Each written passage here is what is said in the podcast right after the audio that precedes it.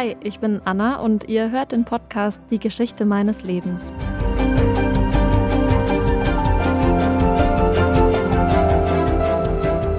Meine Mutter hat Wahnsinniges geleistet. Der Mann nicht wiedergekommen nach zwölf Ehejahren. Schlimm. Die Kinder halbwüchsig, Hunger, Hunger, Hunger. Die alten Großeltern da und was ist aus ihrem jungen, schönen Leben geworden?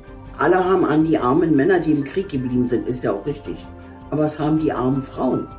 Die armen Frauen, die ihre Kinder großziehen mussten und nichts zu essen hatten. In neun Folgen erzähle ich euch die Lebensgeschichte von neun ganz unterschiedlichen, wunderbaren Frauen. Es geht um Emanzipation und ums Frausein, darum, wie diese Frauen ihren ganz eigenen Weg gegangen sind und wie es doch immer wieder Parallelen gibt, nicht nur unter ihnen, sondern auch zur heutigen Zeit. Heute erzähle ich euch von Renate, eine sehr beeindruckende Frau mit viel Selbstbewusstsein und Humor. Sie hat ihre Kindheit im Krieg verbracht, hat die Besetzung Berlins und die Präsenz russischer Soldaten sowie Hungersnot erlebt. Ihr Strahlen und ihre aufgeschlossene Art verraten aber nicht viel davon. Und auch einige ihrer Anekdoten, zum Beispiel wie sie mit ihrer Mutter durch die Berliner Tanzlokale gezogen ist, lassen ihre schrecklichen Erlebnisse als Kind im Zweiten Weltkrieg erstmal in den Hintergrund geraten wenn man mit ihr über ihr Leben spricht. Dieser Podcast ist dazu da, um alle Erinnerungen zu bewahren, die schönen und auch das, was schwierig war. Ich will diese Erinnerungen teilen und weitergeben, um echte Begegnungen zu schaffen.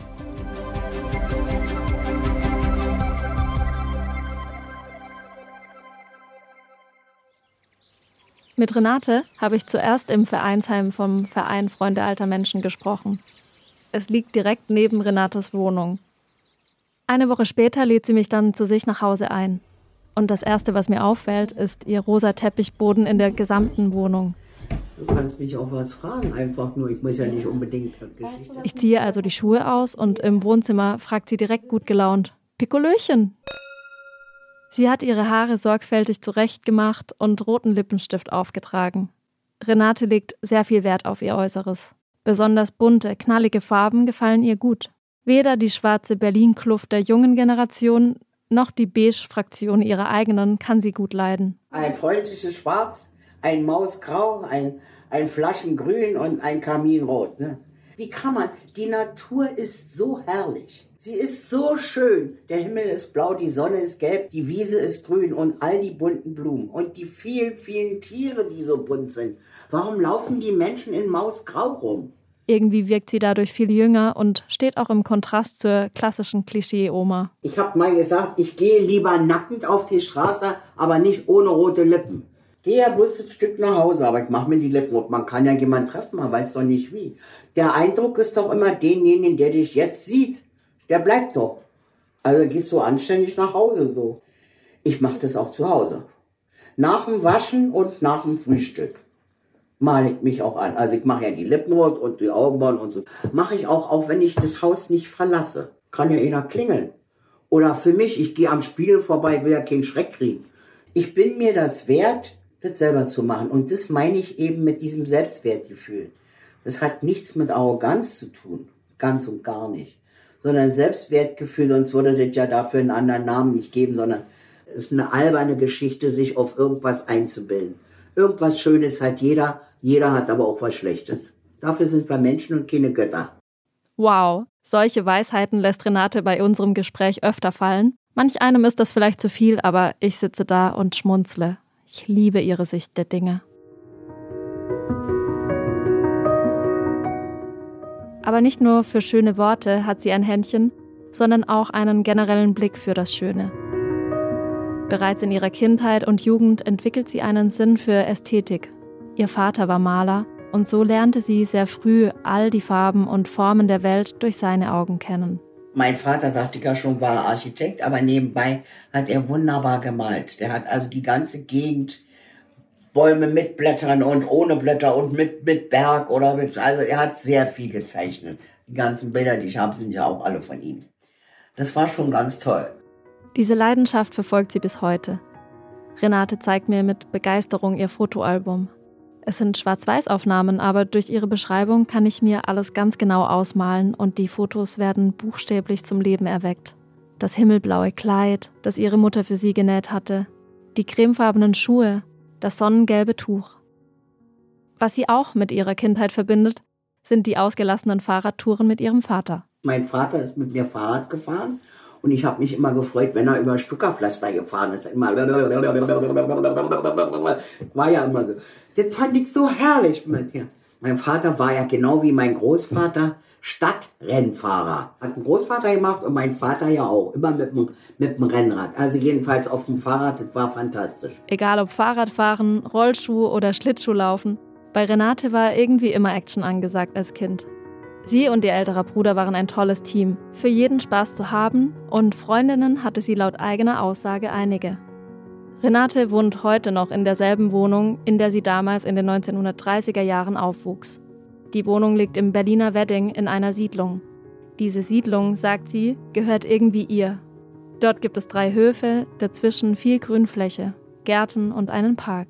Was das für Renates Alltag damals bedeutete, erzählt sie mir auch. Und ringsrum, um die ganze Siedlung, nicht bloß um einen Hof, waren Gitter. Also es wurde abends um 20 Uhr zugeschlossen. Kam eben nur einer rein, der einen Schlüssel hatte. Ist doch toll. Überleg mal, wie schön das ist.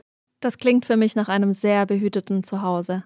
Der kleine Garten im Hinterhof war außerdem nicht nur hübsch anzusehen, sondern ein Paradies für SelbstversorgerInnen. Dann war es immer drei Stullen. Drei für meinen Bruder, zwei für mich und eine für sich selber.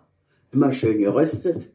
Und dann gab es selbstgemachtes Zeug aus dem Garten. Zwiebeln hatten wir ja, Tomaten, Radieschen, Gurken und wahnsinnig viel Erdbeeren.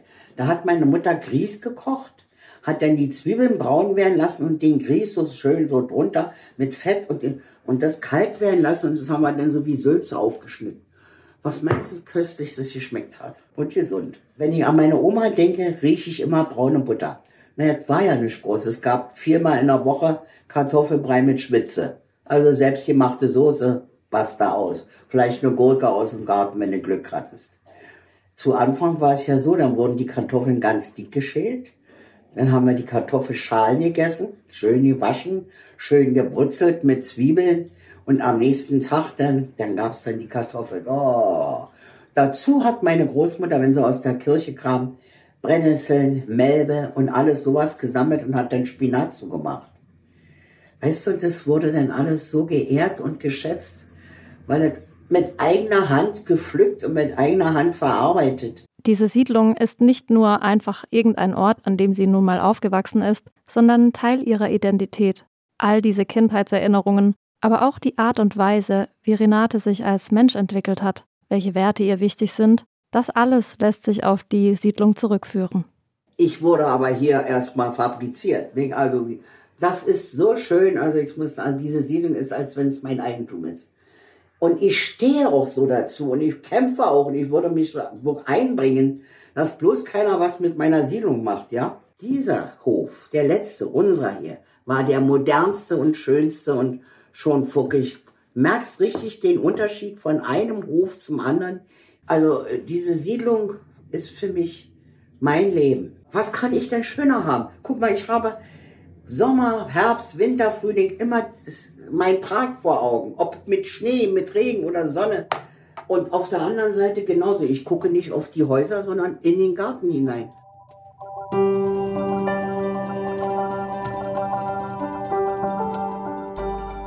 Die Siedlung, in der Renate groß geworden ist, ist damals in den 1920er Jahren entstanden. So wie auch fünf weitere solcher Siedlungen der Berliner Moderne zählt sie seit 2008 zum UNESCO-Welterbe. Doch das schöne, befreite Leben als Kind, an das sich Renate heute noch so gut erinnern kann, ist schlagartig mit dem Beginn des Zweiten Weltkriegs vorbei.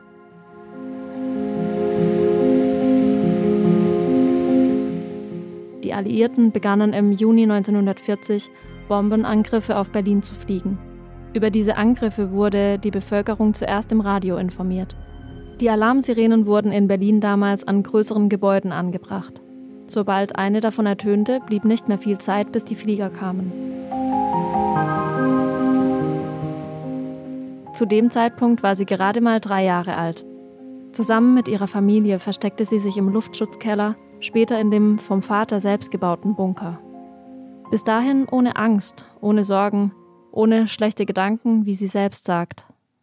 Aber nun, das meiste, was ich in Erinnerung habe, war das im Keller gehen, ne?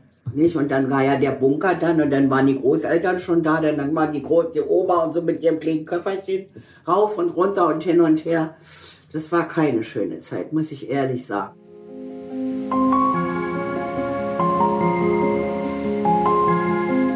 In den Berliner Siedlungen, in der die Gebäude mehrere Stockwerke hatten, war es absolut notwendig, dass bei einem Angriff alle aus den höher gelegenen Wohnungen in die Luftschutzkeller evakuiert wurden.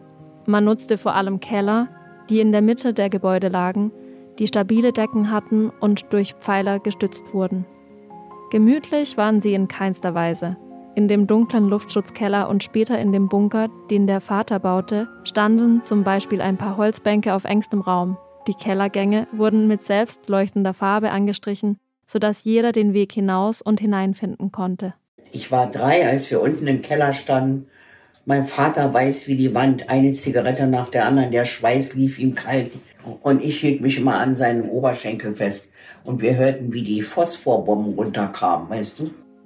Phosphorbomben wurden bereits im Ersten Weltkrieg entwickelt. Im Zweiten Weltkrieg kamen sie dann regelmäßig als Brandwaffen zum Einsatz. Es ist ein Gemisch aus weißem Phosphor und Kautschuk.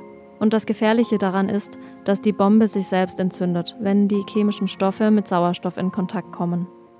Also es gibt viele Geschichten, die man so erzählen kann aus der Zeit. Aber es hat einen auch geprägt, obwohl ich die Tragik nicht verstanden habe. Ein dreijähriges Mädchen konnte dies auch noch gar nicht verstehen.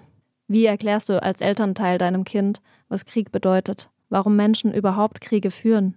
Warum man sich regelmäßig unten im dunklen Keller verstecken muss? Und als wäre das alles nicht schlimm genug gewesen, wurde Renates Vater dann auch noch als Soldat eingezogen.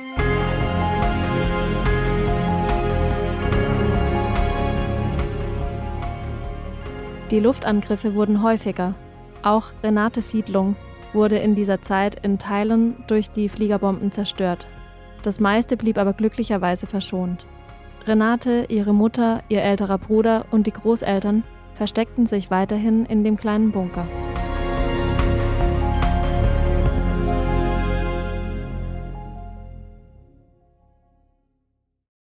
Dann wurde Renates Mutter mit den beiden Kindern in Altrüdnitz außerhalb von Berlin evakuiert. Erst mit ganz vielen anderen Leuten in einer Turnhalle, später wurden sie dann verteilt. Jetzt sind wir am ersten Haus am Wald, wo der noch Wald war. Es war so ein kleines Häuschen, wo so ein uralter Mann drin war. Ein so klitzekleines Häuschen und dann dementsprechend auch so ein kleines Zimmerchen. Dann waren wir ja ein paar Tage dann da, hat uns natürlich überhaupt nicht gefallen. Der Mann sprach kein Wort mit uns. Wir waren so richtig alleine und weit weg von den anderen. Aber in der Zwischenzeit haben wir schon ein anderes Zimmer bekommen, ein größeres Zimmer bei einer Mutter mit mehreren alten Damen, waren ihre Geschwister. Sehr, sehr schönes Zuhause. Da haben wir sehr, sehr, sehr gut gelebt. Das muss ich wirklich sagen. Die Mutter musste aufs Feld, die musste damit arbeiten. Und wir kamen in eine Schule, in eine Klasse mit 72 Kindern. Von 5 bis 14 Jahren, alles in einem Stück. Es geht alles, kannst du glauben, es geht alles. Und haben auch was gelernt. Allerdings haben sie das hier nicht anerkannt. Mein erstes Schuljahr dort ich musste hier also nochmal. Deshalb bin ich erst mit 15 von der Schule und nicht mit 14. Anderthalb Jahre waren sie insgesamt dort. Renate sagt, sie weiß bis heute nicht wie, aber gegen Kriegsende kam ihr Vater plötzlich in großer Eile nach Altrüdnitz, um sie zu warnen. Er half seiner Familie zurück nach Berlin zu kommen, zurück nach Hause. Da war Renate fünf und ihr Bruder zehn Jahre alt. Der dringende Rat an seine Frau, Renates Mutter: Lass alles stehen und liegen, nimm die Kinder, nimm die Papiere und komm, wir müssen weg, wir müssen weg.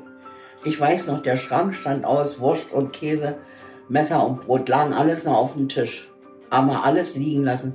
Wir hatten alles dort. Unsere Wohnung drüben nebenan, sagte ich ja, dass wir da gewohnt haben, haben wir alles evakuiert. Und die ganzen Möbel und unser ganzes Silber ist alles da gelagert in einem alten Kuhstall, prima verpackt. Wir haben nichts wiedergesehen, bis auf einen einzigen Löffel von mir, wo Renate drauf stand. Der wurde gefunden drei Dörfer weiter. Schnurstracks ging es Richtung Bahnhof. Der quoll regelrecht über, weil so viele Menschen gleichzeitig vor der näher rückenden Front fliehen wollten und irgendwie wegkommen mussten. wie er uns in den Zug reingesteckt. Also mich haben sie wirklich reingesteckt durchs Klofenster. So durch. Massen Menschen auf dem Bahnhof. Wir wussten ja nicht, dass es der letzte Zug war. Aber mein Vater wusste es. Mein Bruder hat sich alleine durchgeschlängelt irgendwo. Meine Mutter ist dann normal reingestiegen, aber ganz schlimm.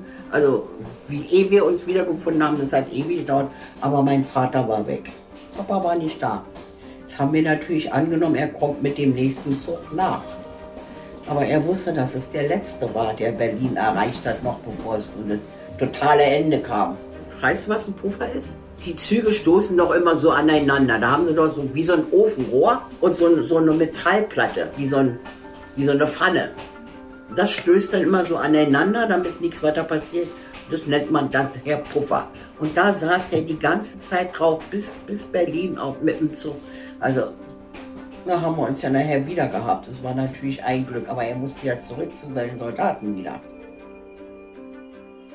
Was Renate damals am Bahnhof natürlich nicht gewusst hatte, das war das letzte Mal, dass sie ihren Vater gesehen hat. Denn nachdem er wieder zurück an die Front ging, starb er als Soldat noch kurz vor Ende des Krieges und ließ seine Frau mit den zwei kleinen Kindern und Großeltern zurück. Zurück in Berlin war dann alles anders. Plötzlich überall sowjetische Soldaten. Und das Kindsein lag noch weiter in der Ferne als vorher. Ja, und dann 45, dann war ja dieses Vater nicht zurückkommen, keine Möbel mehr. Dann war diese schwere Zeit und dann Lebensmittelkarten, Mutter arbeiten gehen. Dann ist sie Hamstern gefahren, dann haben wir von der Arbeit Hamstern gefahren, dann ist sie gekommen, zurückgekommen zur Arbeit wieder. Von dort haben wir die Sachen abgeholt, schnell nach Hause gebracht und dann zur Schule gegangen. Also wir haben auch schon einiges so machen müssen, auch als, als Kinder. Im Vakuum der Nachkriegszeit musste sich Renates Mutter mit zwei Kindern in Berlin durchschlagen. Eine Stadt, die von den Alliierten besetzt wurde. Meine Mutter war 42 in der Blüte ihres Lebens und war eine sehr hübsche Frau. Die musste sich vor jedem verstecken. Ich wusste ja nicht warum. Aber immer ging es nur, also Mutter darf da nicht hin, Oma darf, nein, nein, um Gottes Willen. Oma hat es immer versteckt. Die wussten ja, wer hier oben wohnt. Meine Mutter hat einmal ganz kleines bisschen hinter der Gardine vorgeschaut. Da haben sie also gewusst, da ist eine junge Frau. Und es war ganz fürchterlich, immer versteckt zu sein. Wir haben einmal drei Tage und drei Nächte hier unten im Keller, wo die elektrische Rolle ist. Da haben wir versteckt gelebt drin, so drei Tage, im Sitzen nur. Die wurde ja überall gesucht. Ich wusste nicht warum, aber es war eben so. Auch wenn Renate hier nicht ins Detail geht, entweder weil sie es nicht genau weiß oder weil die Tatsachen zu schmerzhaft sind. Die Vermutung liegt nahe, dass ihre Mutter Opfer von sexualisierter Gewalt wurde oder zumindest hätte werden können und somit dauerhafter Bedrohung ausgesetzt war. Während des Krieges wurde sexualisierte Gewalt weder so genannt noch dokumentiert. Es handelte sich dabei um physische Gewalt wie Schläge und Tritte, sexuelle Belästigung und Nötigung bis hin zu Vergewaltigungen. Der Deutsche Bundestag hat im November 2021 Studien und Literatur zum Thema zusammengetragen und kann nur Schätzungen äußern. So kommt er auf einen Mittelwert von 110.000 Frauen, die in Berlin zwischen Frühsommer und Herbst 1945 von Soldaten der Alliierten vergewaltigt worden sind. Renates Vater hatte sowas wohl schon vermutet, bevor er eingezogen wurde. Denn er erklärte seinem kleinen Mädchen, wie sie sich wehren kann in allergrößter Not. Wie, die, wie mein Vater die Pistole versteckt hat, nicht? Als er nicht mehr wiederkam, da war hier oben die eine Sandkiste, wenn es brennt, zum Löschen. Und da hatte er, sagte Ädchen, ich in allergrößter Not, wenn die Russen kommen oder irgendwas passiert mit den Kindern, dann weißt du, dass du dich da, du weißt Bescheid. Mir wird bei Renates Erzählungen klar, wie traumatisch diese immerwährende Angst gewesen sein muss. So sehr, dass Renates Mutter zu drastischen Entschlüssen gekommen ist.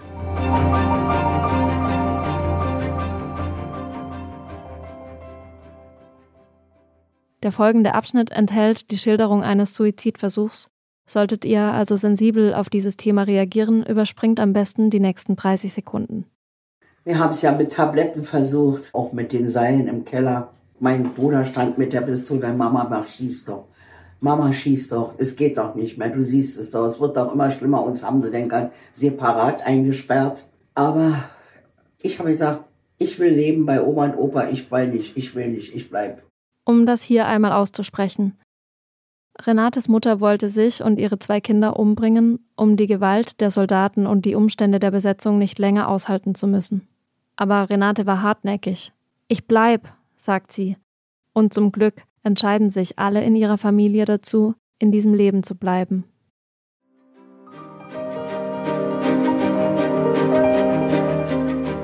Trotz dieser ganzen Umstände, der Zerstörung von Gebäuden und Familien, Trauer und Schmerz, Menschen, die unter psychischen und physischen Belastungen litten, die Sorgen und der Hunger waren groß.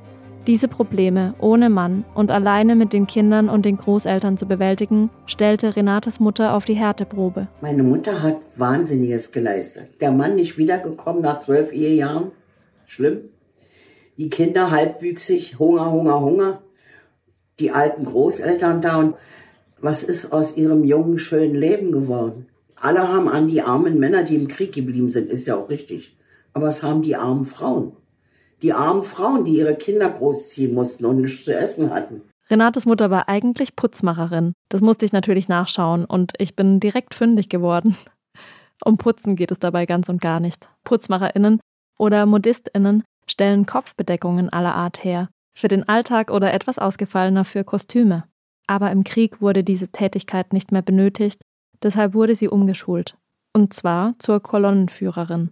Was eine Lore ist, weißt du? Wusste ich natürlich nicht, hab's aber gegoogelt. Eine Lore ist ein kleiner Transportwagen im Eisenbahnschienennetz, der vor allem zum Transport von Schüttgut verwendet wurde. Damit das auch gut funktioniert, hatten diese Loren meist eine Kippmulde. Schienen und dann so eine Kipplore, die immer so ausgekippt werden. Da wurde immer dreckiges Zeug, was weggeschmissen wird, gute Steine abgeklopft, richtig zum Wiederverbrauchen. Ganze Steine, die eben nur sauber geklopft werden, weil man wieder damit bauen konnte.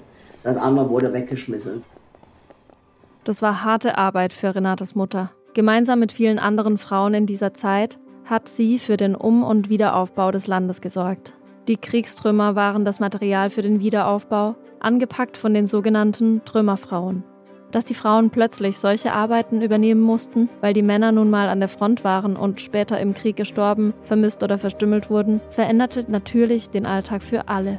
Auch die teilweise zerstörte Siedlung wurde ab 1951 von Max Traut, dem Bruder des ursprünglichen Architekten, wieder aufgebaut.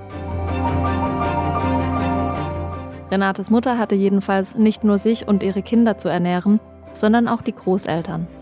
Und ein auf den ersten Blick kleiner Rückschlag hat gravierende Folgen. Der Mutter wurde die Handtasche geklaut. Somit waren die Lebensmittelkarten weg und die Familie hatte nichts zu essen. Also musste Renate los mit elf Jahren. Man nannte das Hamstern bzw. Hamsterfahrten, nicht zu verwechseln mit dem Hamstern, das wir aus den Anfangszeiten der Corona-Pandemie 2020 kennen. Viele Menschen fuhren im Zweiten Weltkrieg mit der Eisenbahn in ländliche Gebiete und versuchten bei den Bauern Sachwerte gegen Kartoffeln, Eier, Speck oder andere Agrarprodukte zu tauschen. Kannst du dir vorstellen, dass man als Kind oben, oben auf dem Zug gesessen hat? Kannst du dir diesen Luftzug, diesen Druck vorstellen, der da oben herrscht? Wenn du da durchfährst, das, das zieht, dir, zieht dich fast runter. Wenn du ja sind besonders langsam gefahren, das auf jeden Fall. Aber überleg mal, was man als Elfjährige durchmacht, um einen Sack voll Kartoffeln oder ein paar Äpfel mit nach Hause zu bringen. Das muss man sich mal vorstellen. Wir gehen Gedanken verloren in den Supermarkt, laden den Einkaufswagen voll und müssen uns keine Sorgen machen, dass etwas zu essen auf den Tisch kommt. Zumindest die meisten von uns nicht. Aber zu Kriegszeiten waren das andere Dimensionen.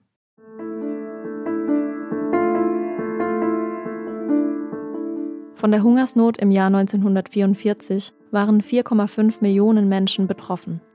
Die Lebensmittelversorgung wurde ja bereits in den vorherigen Kriegsjahren rationiert. Die Zahl der an Hunger Gestorbenen wird heute auf 18.000 bis 22.000 geschätzt. Und dann kam es noch schlimmer. In der Nachkriegszeit vom 24. Juni 1948 bis zum 12. Mai 1949 sperrte die Sowjetunion West-Berlin komplett vom Rest der Stadt ab. Das war die sogenannte Berlin-Blockade, bei der die Sowjets West-Berlin für sich gewinnen wollten, letztendlich aber kläglich scheiterten. West-Berlin wurde mit seinen ca. 2,2 Millionen EinwohnerInnen komplett eingekesselt und konnte weder über Land noch über Wasser versorgt werden. Wäre am 26. Juni 1948 nicht direkt die Berliner Luftbrücke am Flugplatz Tempelhof entstanden, ja, dann weiß ich nicht, ob Renate und ihre Familie überlebt hätten. Dieser Flughafen hat uns 320 Tage das Leben gerettet von den Amerikanern. Wir wären ja verhungert. Die Russen haben uns ja total abgeschnitten. Und wir waren ja wie auf einer Insel. Das waren immer so eine Kehrpakete. Dann waren diese Büchsen drin, Milchpulver, Kartoffelpulver und geriffelte äh, Mohrrüben sahen scheußlich aus, aber wenn du die gekocht hast, naja, ging's ja. Und auch so geriffelte Kartoffeln und dann die Cadbury-Schokolade. Es gab ja sonnabends immer so einen Streifen Schokolade mit drei Stückchen. Das muss man ja auch sagen, ist toll gewesen. Wir hatten ja wirklich nichts zu essen. So wurde der Flugplatz Tempelhof zu einem Ort der Hoffnung für Renate. Nicht nur Tempelhof hat sie damals fasziniert. Auch auf dem Tegeler Flugplatz landete im Jahr 1948 ziemlich direkt nach der Berlin-Blockade das erste Flugzeug. Bis zur Schließung des Tegeler Flughafens im November 2020 schaute sie regelmäßig den Fliegern zu, wie sie ganz früh morgens über Berlin starteten.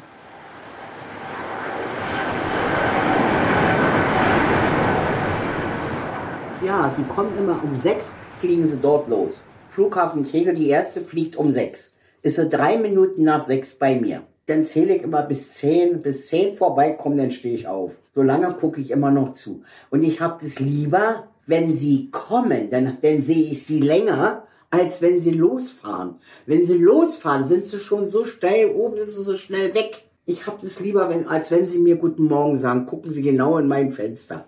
Ja, dann kommen die alle an. Denn, ja, wenn er jetzt der Zehnte kommt, dann, dann stehe ich auf. Obwohl Renate diese Faszination für Flugzeuge entwickelte, fand sie den Gedanken zu verreisen nie besonders reizvoll. Für sie ist die Siedlung ihr Ein und alles. Sie will bleiben und dort ihre letzten Lebensjahre verbringen.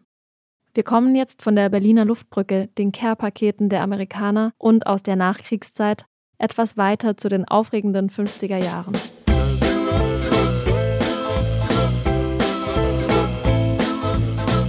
Renate wurde da nämlich so langsam erwachsen. Nach der Schule hatte es lange gedauert, bis sie eine Lehrstelle bekam. Eine Schneiderlehre wollte sie nicht, als Kindergärtnerin wurde sie nicht gut behandelt, die Abschlussprüfung zur Friseurin machte sie schließlich mit 18 Jahren. Sie bekam dann von ihrer Mutter einen wichtigen Rat mit auf den Weg. Du musst selbstständig sein. Renate formuliert das natürlich viel schöner. Meine Mutter hat immer zu mir gesagt, Mädel, du musst stehlen, nicht mit den Händen, mit den Augen. Alles musst du in dich hineinsaugen. Lernen. Schau, wie das jemand irgendwie macht, was dich interessiert. Schau hin, schau zu. Nach dem Verlust des Ehemannes und Vaters rückten Mutter und Tochter nämlich so nah zusammen, dass sie wie Freundinnen wirkten. Zusammen Quatsch machen, tanzen gehen, früh shoppen. Meine Mutter und ich, wir haben ein so inniges und tiefes Verhältnis, also überhaupt auch mit meinem Bruder. Wir saßen in auf der anderen Wohnung auf dem Balkon. Er hat Klampfe gespielt. Wir haben dann dazu gesungen, leise natürlich. Das war schon eine schöne Zeit. Er war Pfadfinder und das fand ich so schön, dass ich auch zu den Pfadfindern gegangen bin. Ja, ja. Da bin ich eben mit meiner Mutter zusammen Rheinische Winzerstuben am Kudamm. Da war ich glaube ich 15, ja, ja, 15. Rheinische Winzerstuben, das war Pfingsten. Das hat sie alles gemacht mit mir, wirklich. Und ich denke, warum hören die denn alle auf zu tanzen? Wurde immer weniger, unsere Tanzfläche wurde immer weniger. Und die haben wirklich, es hört sich jetzt blöde an, aber es ist wahr, zugeguckt, wie wir beide, ich kannte den Mann, jungen Mann gar nicht, Tango getanzt haben. Ich bin nie zur Tanzschule gegangen, aber ich habe ein Gehör für Musik. Und wir haben so wunderbar getanzt, dass die uns alle zugeguckt haben und die klatscht haben. Fand ich ja süß. Also das ist ja nun morgens um fünf, war ja nun Früh-Früh-Konzert. Diese rheinischen Winzerstuben waren damals am Bahnhof Zoo, früher Leipziger Straße. Leider gibt es das Nachtlokal heute nicht mehr. Bilder der ausgelassenen Tanzgesellschaft in den 1950er Jahren findet man heute im Archiv des Deutschen Historischen Museums. Wirklich sehenswert. Wenn ihr mehr dazu wissen und sehen wollt, findet ihr einen Link in den Show Notes.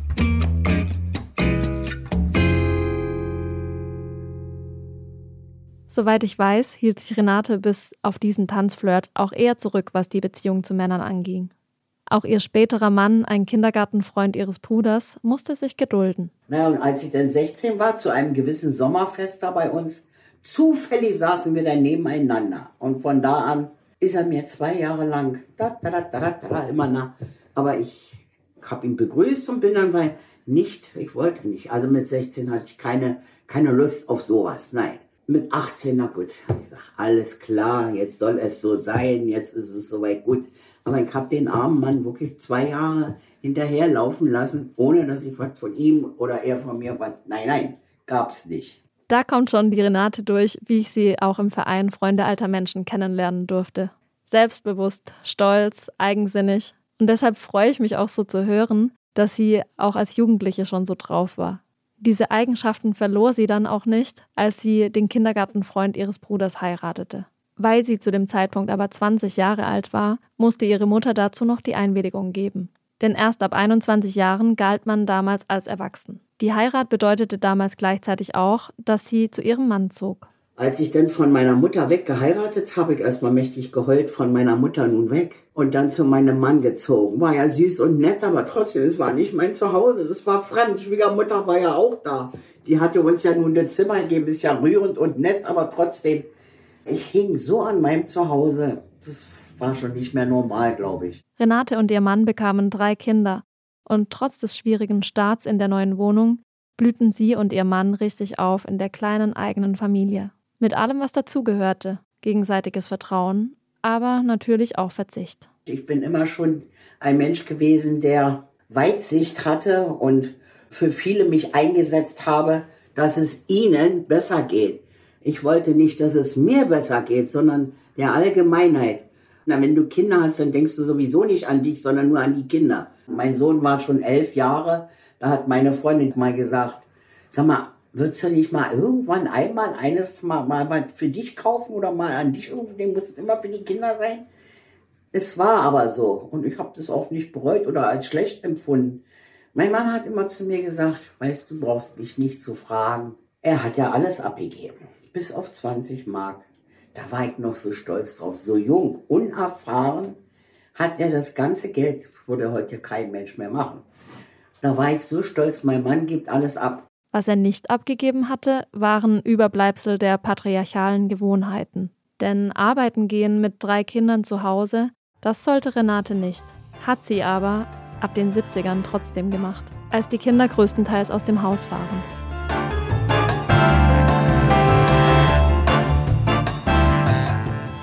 Kaufte damals regelmäßig und so sorgfältig ausgewählte Kleidungsstücke in einem Trachtengeschäft ein, dass man sie dort direkt einstellen wollte. Da hat er mich gefragt, was ich haben will. Für Geld. Ich habe gesagt, na, 10 Mark die Stunde. Ich bin selber innerlich, das habe ich gewagt, der hätte mich ja nicht nehmen müssen. Da habe ich mal getestet, was ich wert bin, ja. Ich wusste es ja. Dann gemacht. Er hat es gemacht. Renate hat sich wirklich so gar nicht einschüchtern lassen und das ist so, so toll. Und hier kommen die bunten Farben auch wieder ins Spiel. Sie wurde nicht nur in dem Trachtengeschäft, sondern auch in dem zweiten Modegeschäft ihrer Chefin als Verkäuferin eingestellt. Eine mit eigener Meinung, auch wenn es einigen Kunden nicht gefallen hat. Sie hat zum Beispiel ihrer allerersten Kundin einen weißen Pullover mit V-Ausschnitt verkauft, obwohl die eigentlich einen schwarzen Rollkragenpullover haben wollte. Das nenne ich mal Überzeugungskraft. Und immer wenn ich dann, sagen wir mal, einen Mantel verkaufe, gut, Mantel ging ja weg, wunderbar.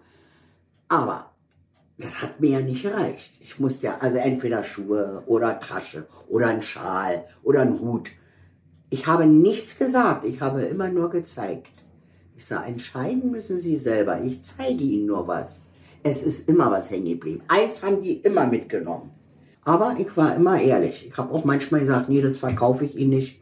Das steht Ihnen nicht. Das, nein, das kann ich nicht. Es geht über meine, das kann ich nicht machen. Ich kann mir richtig gut vorstellen, wie Renate mit ihrem Berliner Dialekt in dem Geschäft die Kundinnen beraten hat und ihnen auch gesagt hat, wenn irgendwas nicht so passt.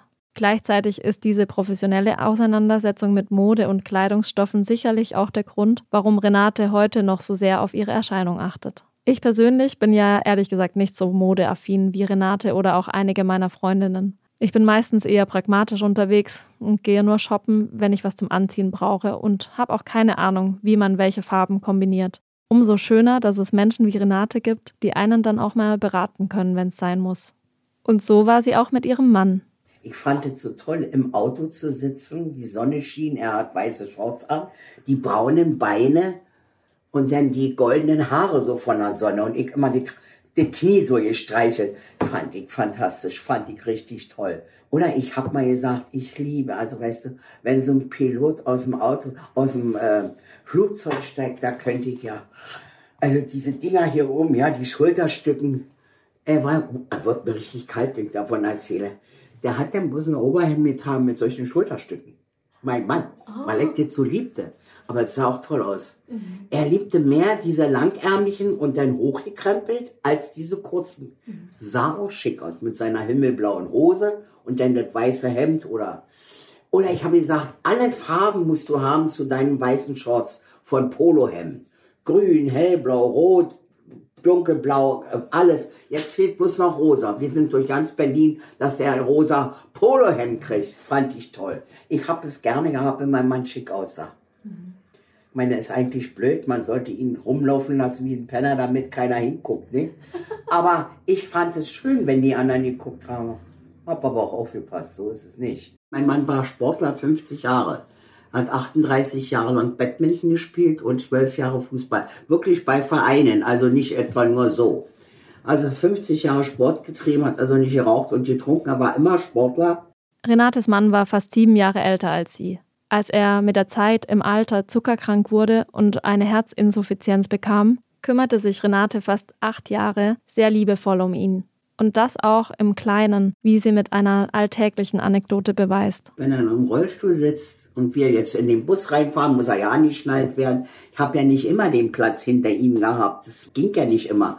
Aber wenn ich ihn hatte, ich habe immer meine Hand auf seine Schulter gelegt und habe sie gestreichelt. Also wenn ich mir vorstelle, für mich jetzt, ich sitze im Rollstuhl, kann nicht sprechen und sehe keinen Menschen, der zu mir gehört und fahre da jetzt Bus. Also würde ich durchdrehen. Dadurch aber, dass er meine Hand gespürt hat, hat er gewusst, dass ich da bin. Und ich kann mir vorstellen, dass das, dieses kleine bisschen, ihm viel Kraft gegeben hat, dass ich immer bei ihm war. In guten wie in schlechten Zeiten heißt es bei der Eheschließung. Und das haben Renate und ihr Mann wirklich durchgezogen.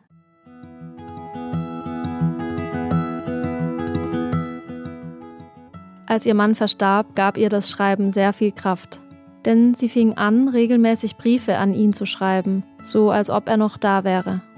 Die Briefe sind sozusagen Renates Safe Space, wie eine Art Tagebuch.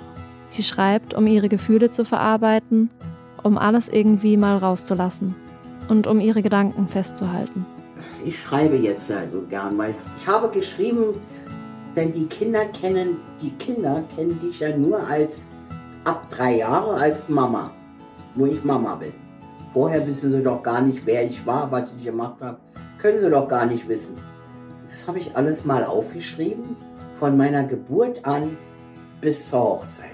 Und was ich besonders an Renate zu schätzen weiß und bewundere, ist ihre Fähigkeit der Selbstreflexion. Denn am Ende unseres Gesprächs gibt sie mir eine kleine Lehre mit. Es ist wichtig zu denken, was ein anderer fühlt und denkt nicht bloß, was man selber möchte und fühlt. Und wenn man das so ein kleines bisschen in die Reihe kriegt, das nennt man Mitgefühl. Wenn man sowas hat, dann kann man stolz auf sich sein, dass man das darf, dass man das so leben darf, dass man das hat. Kannst du stolz sein. Hat ja leider nicht jeder. Jeder, heute ist es ja nur noch mehr als früher. Ich, ich, ich, ich. Wenn der mir den Fernseher macht, mache ich ihm das Auto. Freunde müssen das von alleine machen. Vor allen Dingen, wenn einer sagt, ich habe ewig nicht gehört, die ruft ja nicht an oder melde ich mich auch nicht. Ich sage, wieso meldest du dich dann ja nicht, wenn sie sich nicht anruft? Du weißt doch gar nicht, warum die nicht anruft. Die kann doch krank sein oder tot sein oder sonst was.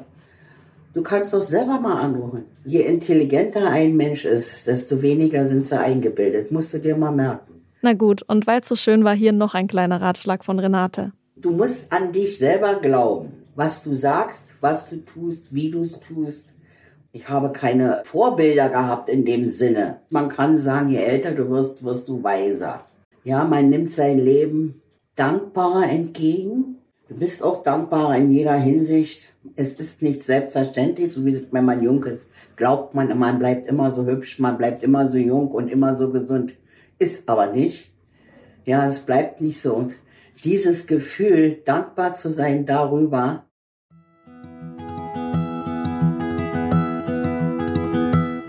Liebe Renate, ich wünsche mir von Herzen, dass es dir gut geht und dass ich dir mit meiner kleinen Überraschung ein Lächeln ins Gesicht zaubern kann. Oder nein, noch besser. So ein wunderschönes, strahlendes Lachen wie auf unserem Foto. Ich bin so unendlich dankbar für unsere Begegnung und unsere Gespräche. Deine offene und herzliche Art hat mich umgehauen und die Ehrlichkeit, mit der du die Dinge beim Namen nennst, anstatt lange drumherum zu reden, hat mich tief bewegt. Du hast so ein Talent, die Dinge zu beschreiben dass ich sie richtig vor mir sehen konnte. Wie du mit deinem Vater auf dem Rennrad über die Schottersteine gefahren bist, wie du mit deiner Mutter getanzt hast und alle um euch herum gestaunt haben. Vielen Dank für dein Vertrauen und dass du mir so viel von dir erzählt hast. Deine Anna.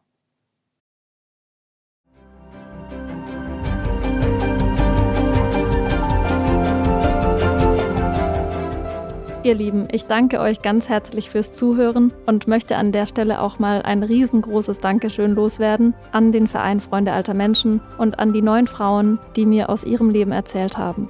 Ich habe die wirklich alle so in mein Herz geschlossen und ich würde mich deshalb natürlich umso mehr freuen, wenn ihr diesen Podcast auch weiterempfehlt. Euren Eltern, Großeltern und Urgroßeltern, aber vor allem euren Freundinnen aus einer jüngeren Generation.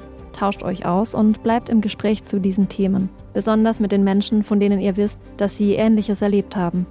Vielleicht ist dieser Podcast ja eine Inspiration für euch, dass ihr einen ganz anderen Blickwinkel auf das Leben der älteren Generation und vielleicht auch über das eurer Familie bekommt. Es wäre so spannend von euch zu erfahren, was ihr durch diesen Podcast lernt und was ihr mitnehmt aus den Gesprächen und ich möchte gerne mit euch in Verbindung treten, eure Familiengeschichte hören und mich zu den Erfahrungen austauschen. Auf dem Instagram-Kanal zum Podcast Geschichte meines Lebens. Dort gibt es außerdem viel Hintergrundmaterial zu den Gesprächen mit meinen alten Freundinnen. Schaut gerne mal vorbei. Teilt den Podcast in euren sozialen Netzwerken und bewertet ihn bei der Podcast-Plattform eurer Wahl. Und wenn ihr schon mal dabei seid, abonniert die Geschichte meines Lebens, damit ihr keine weiteren Folgen verpasst. In der nächsten Folge stelle ich euch Gritta vor. Gritta ist eine Frau, die schon immer sehr selbstständig war und bereits im Teenageralter genau wusste, was sie vom Leben will. Da habe ich gewusst, ich werde niemals heiraten und niemals Kinder haben. Das war beschlossen. So entsetzt habe ich mich davor was genau passiert ist und was sie letztendlich dazu bewogen hat, so früh diese wichtige, langfristige Entscheidung fürs Leben zu treffen, das erfahrt ihr beim nächsten Mal. Bis dahin, ich freue mich auf euch, eure Anna.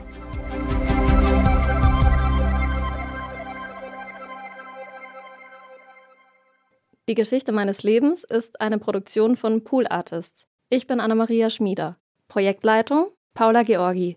Producer Charlotte Steinbach. Redaktion Lisa Hertwig und Charlotte Steinbach. Artwork Luisa Breuer. Executive Producer Maria Buckelberg und Frieda Morische.